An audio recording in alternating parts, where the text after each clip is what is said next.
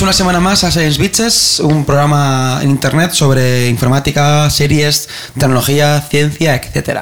Me acompaña como cada semana Fer Hola, ¿qué tal? y como la semana pasada Carmelo. ¿Qué tal Carmelo? Hola, ¿qué tal? Te veo con la misma ropa que la semana pasada.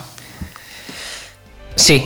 mm, Podría decir mucho acerca de mi lavadora, de cómo se ha estropeado esta semana, de cómo hemos intentado arreglarla por todos los medios y de toda la gente y técnicos que han venido a arreglarla, pero sí, tengo la misma ropa. Cerdo. Sí, es que es la- yo llevo la misma, pero porque llevo cinco. Yo me compro muchas camisetas iguales. De- Como Superman. Sí, como Superman. Bien, eh, ¿de qué vamos a hablar esta semana?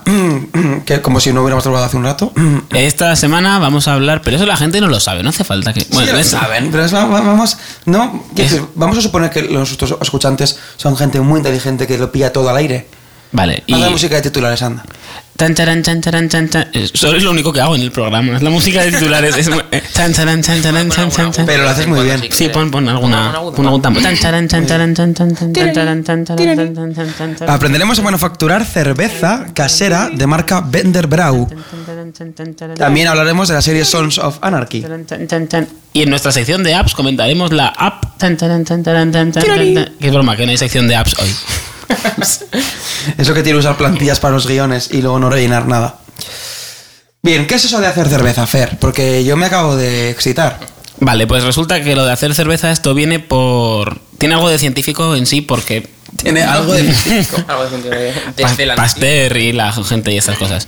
Y viene porque el año pasado, pues como todos los años, cumplió años mi hermano. Y pensé, ¿qué regalo le puedo hacer? que, macho, pues que, que poco, original cada año. ¿Verdad? Lo mismo. Y pensé, ¿qué regalo le puedo hacer? Y como todos sabemos, cuando hacemos un regalo, realmente pensamos más en nosotros que en la persona a la que regalamos. Y yo dije, estaría súper guay poder hacer cerveza. Y vi una página web que, bueno, os linkaré sin hacer publicidad. eh, se llama Cervezas del Mundo, creo. Que vende un, un kit para hacer cerveza. La. Un kit como el coche fantástico. Como el coche fantástico. Ay, y el, súper bien el coche. Algún día os lo enseñaré. eh, el, el coche fantástico, bueno, es un kit que realmente lo que te viene bien es que tiene ya todos los ingredientes y todas las cosas que te hacen falta de golpe. Lo único que no viene en el kit son las botellas. O sea, te venden un kit con cerveza dentro. Solo tienes que embotellar. Tienes que embotellarla, casi casi. Y eh, lo único que no te venden eso son las botellas, pero te venden las chapas, te venden las maquinitas para enchapar las botellas. Enchapar. No sé, es un verbo, que me... Verbo tecniquísimo que te acabas de inventar. Sí, es verbo tecniquísimo de está en la RAE después de entonces viene también con las eh, viene con los productos para desinfectar los botes, viene con un bidón enorme para tener la cerveza mientras está fermentando y estoy haciendo enorme con las manos pero no me veis. Y hay un y viene con otro bidón para embotellar, pues una bueno, viene con todo lo que te hace falta.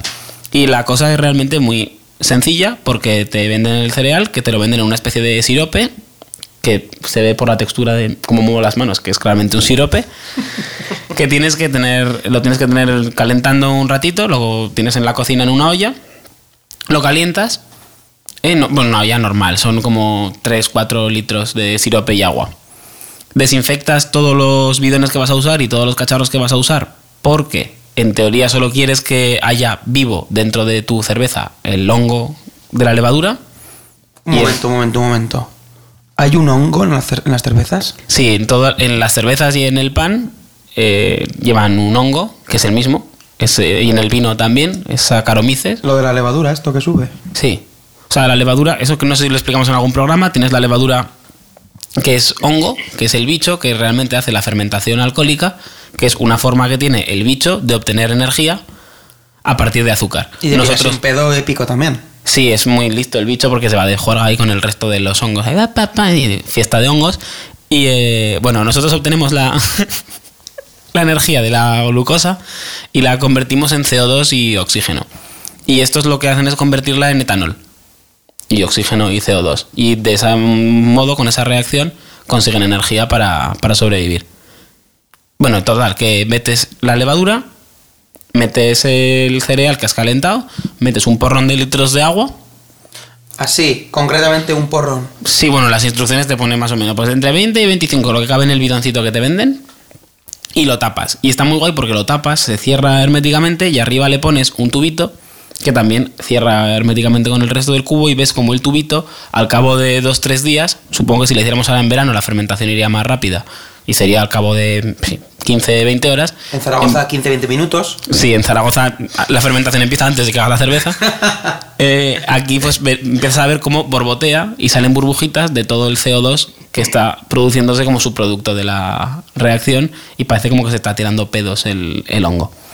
Y al principio dices, "Buah, qué asco, porque ves Qué ahí desagradable. Sí, bueno, ah, cuando por fin pasa un cierto, bueno, cuando quieres puedes abrir el cacharro, simplemente hay un poco de presión por el CO2 que se ha generado, que es el gas que va a tener la cerveza. Puedes medir la densidad y midiendo la densidad sabes cuál es el contenido alcohólico de la cerveza. Y cuando tiene un contenido alcohólico que te parece oportuno para... O sea que Para embotellar. tiempo y tiempo para hacer una super cerveza. Sí, que básicamente es lo que hacen las, las cervezas belgas, que ponen muchas veces en las etiquetas fermentada tres veces. Pues es que la tienen, la sacan del bote, le vuelven a echar hongo y la vuelven a fermentar y por eso tiene grados alcohólicos. La cosa, cuanto más alcohol quieres que tenga, tienes que echar azúcar, además del azúcar de que tiene el cereal, para que eh, tengan más comida los hongos y puedan generar más alcohol. Es como lo de las maltas, lo de triple malta y todas esas cosas. Mm, No, la- bueno, las maltas es el cereal que le pones. Entonces, triple malta supongo que tendrá tres tipos de cereales distintos, como cuando un whisky, por ejemplo, es single malt que es solo un cereal, y triple supongo que tiene tres cereales distintos. Y viene de tres sitios distintos. Aquí será igual. Y eso te compras el. Bueno, venía el kit todo entero, hicimos el experimento y en enero la embotellamos, porque en dos semanas la tienes lista. O sea, en una semana o así fermenta, y luego la tienes que tener como una semana, un poquito más en las botellas, para que siga el proceso de fermentación, no ya para seguir produciendo alcohol, sino sobre todo para seguir produciendo CO2, CO2. y que coja el gas que tiene la cerveza y la presión que tiene en la botella. Y bueno, tenemos, aparte de probarla yo, que si la vendo va a ser muy interesante, tenemos a Carmelo que la probó ayer y puede opinar sobre eso.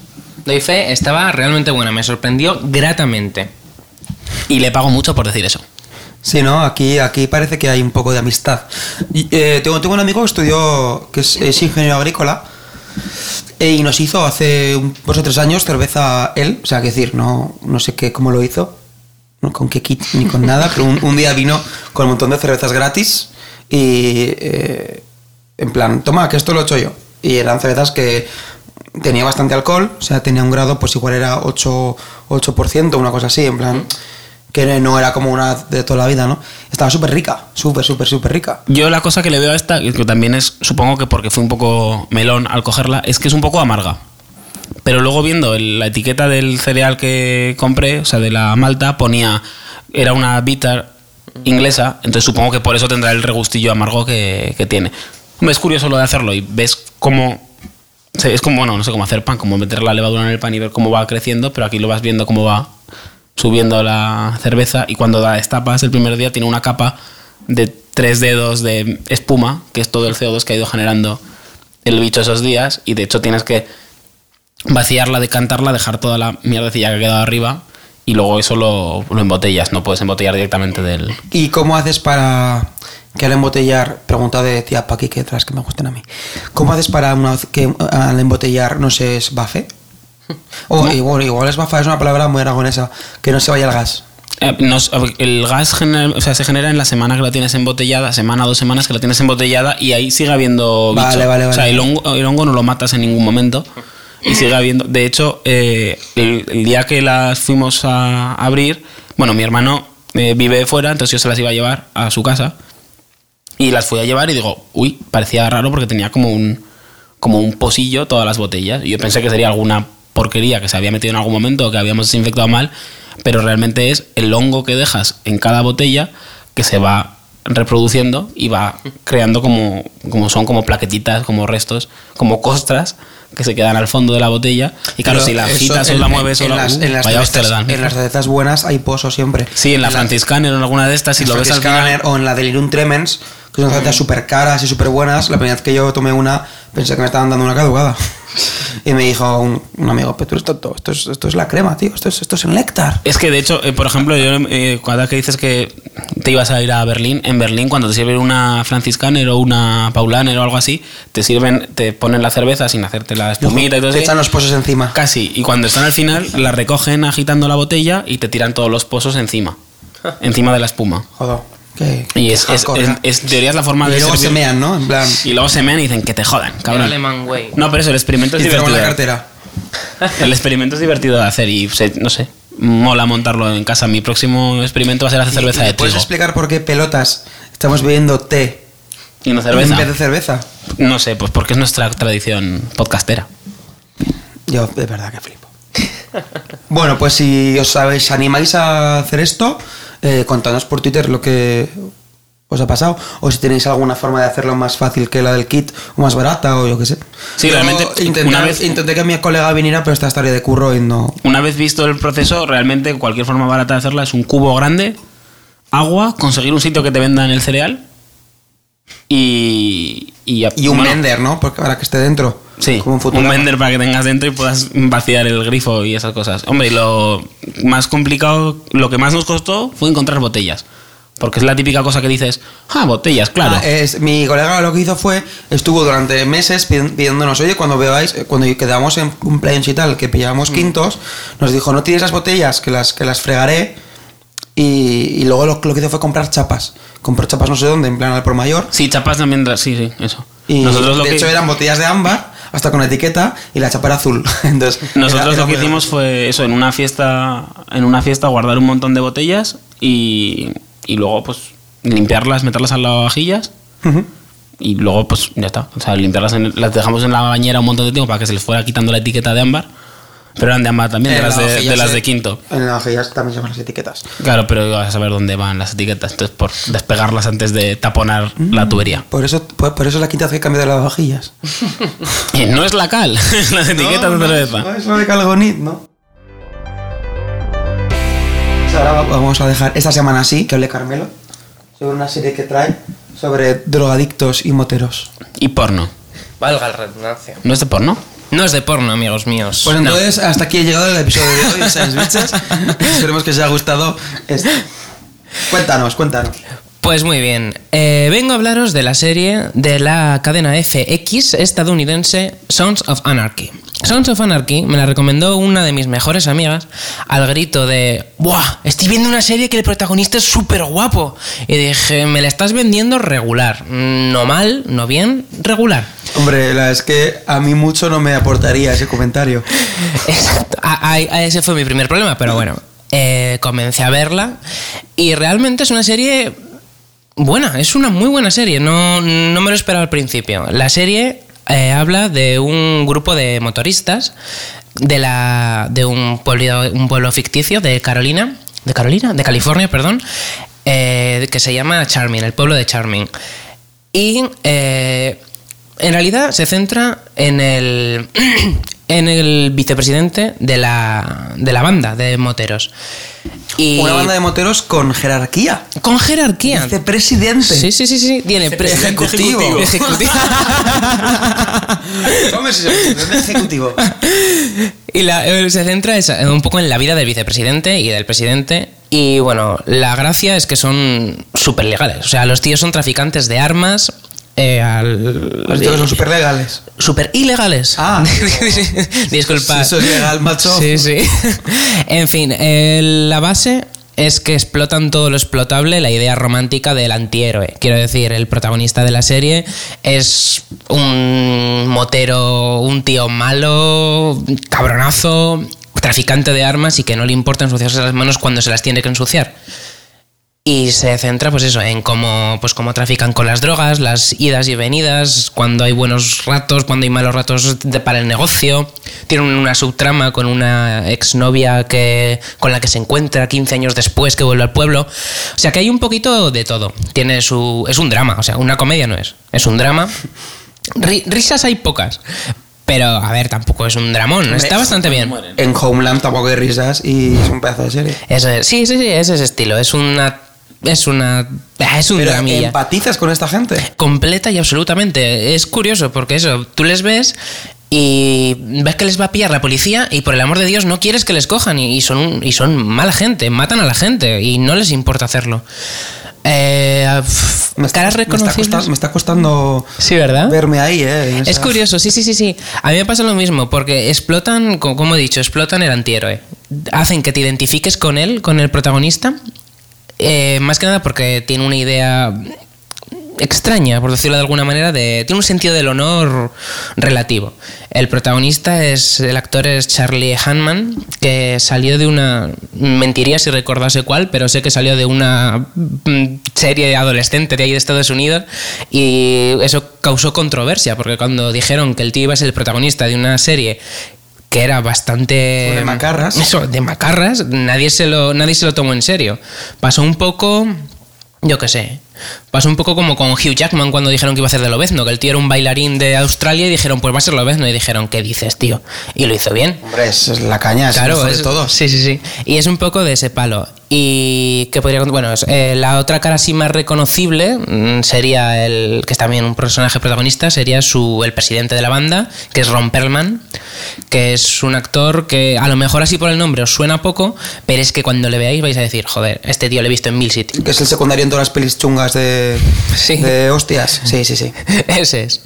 Y mm, bueno, sí, la serie eso, es muy interesante desde el punto de vista interpretativo. Los actores son. Todos tienen un bagaje bastante importante. El protagonista, pues eso, está, ha tenido. Estuvo en una serie americana, pero el tío es de. Es de. acabo de ver quién es el actor. A ver, a ver si es el que yo. Ron Perlman es el de. El de Nombre de la Rosa. El cura tonto del Nombre de la Rosa. Penitenciátipe. Ese es, el cura tonto. No he visto esa película, aunque me he leído el libro. Eso suele pasar al revés.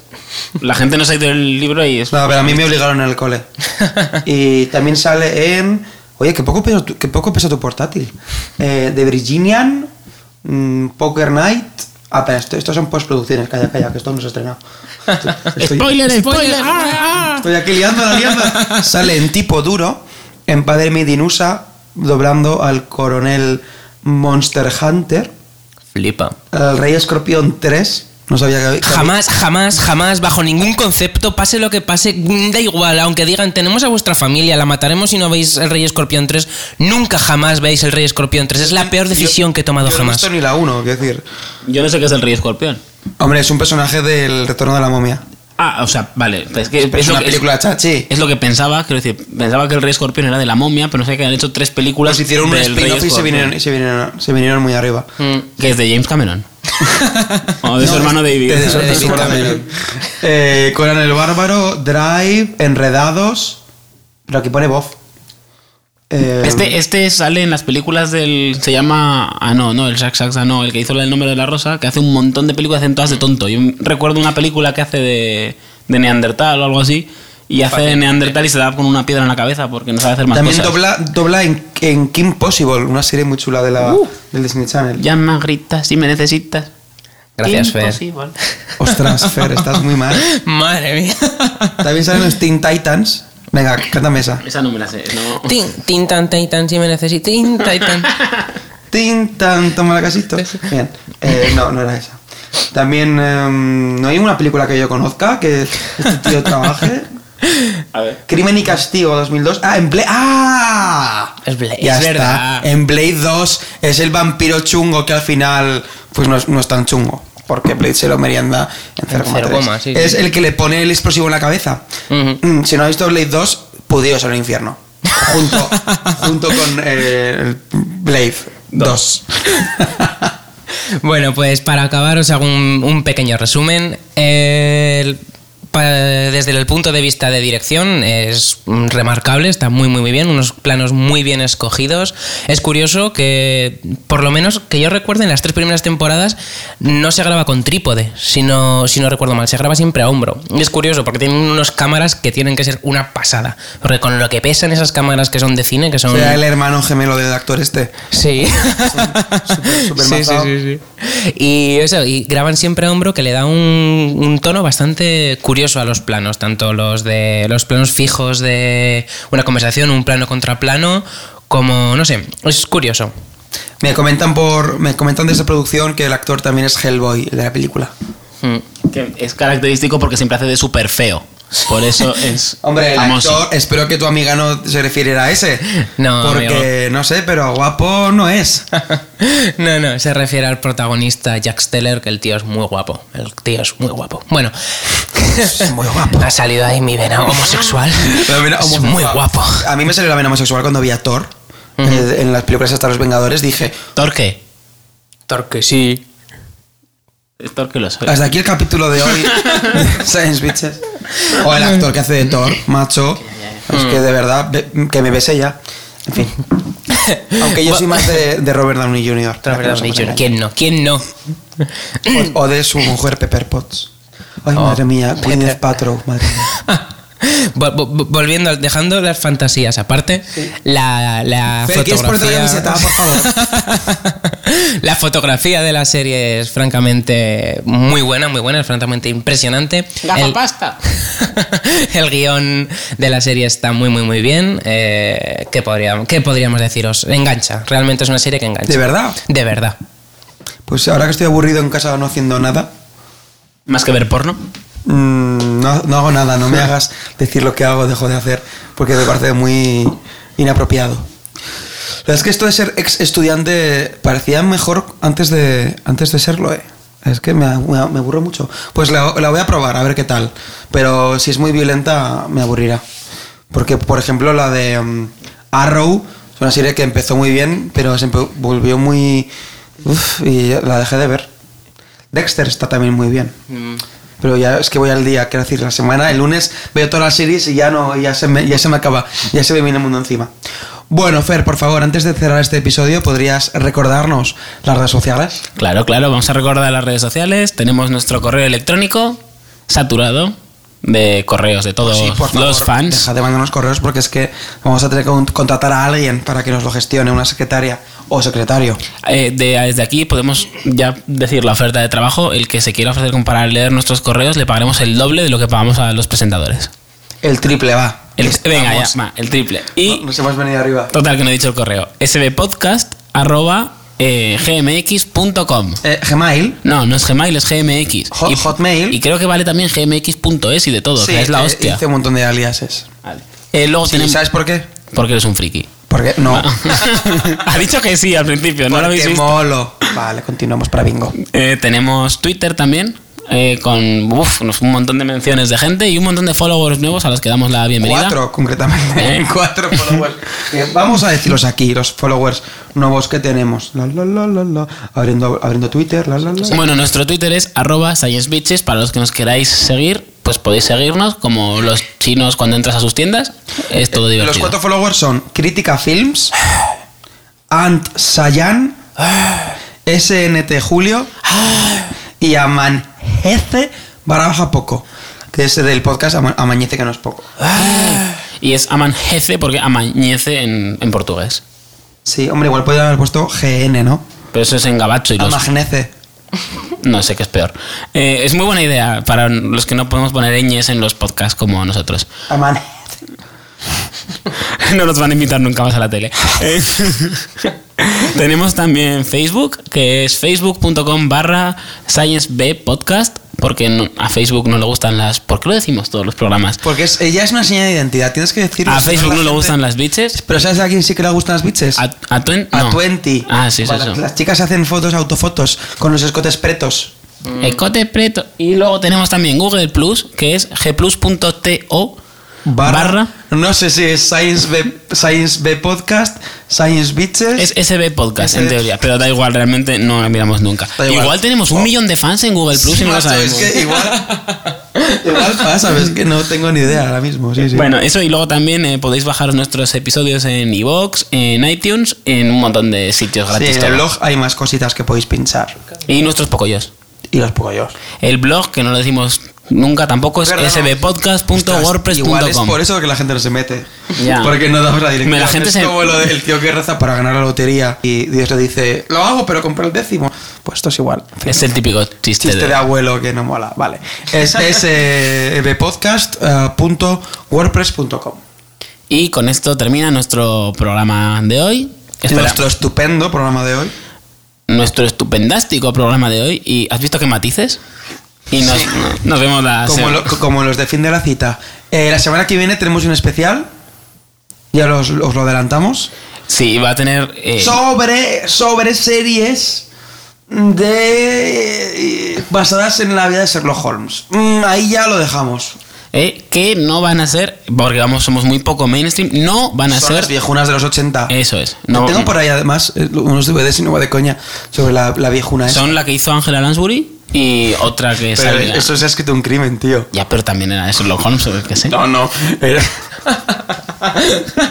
Joder, se resolvían crímenes, ¿qué más queréis? No más cerveza casera para ti, Fer. Bueno. Hasta la semana que viene. Adiós. Hello. Hasta luego.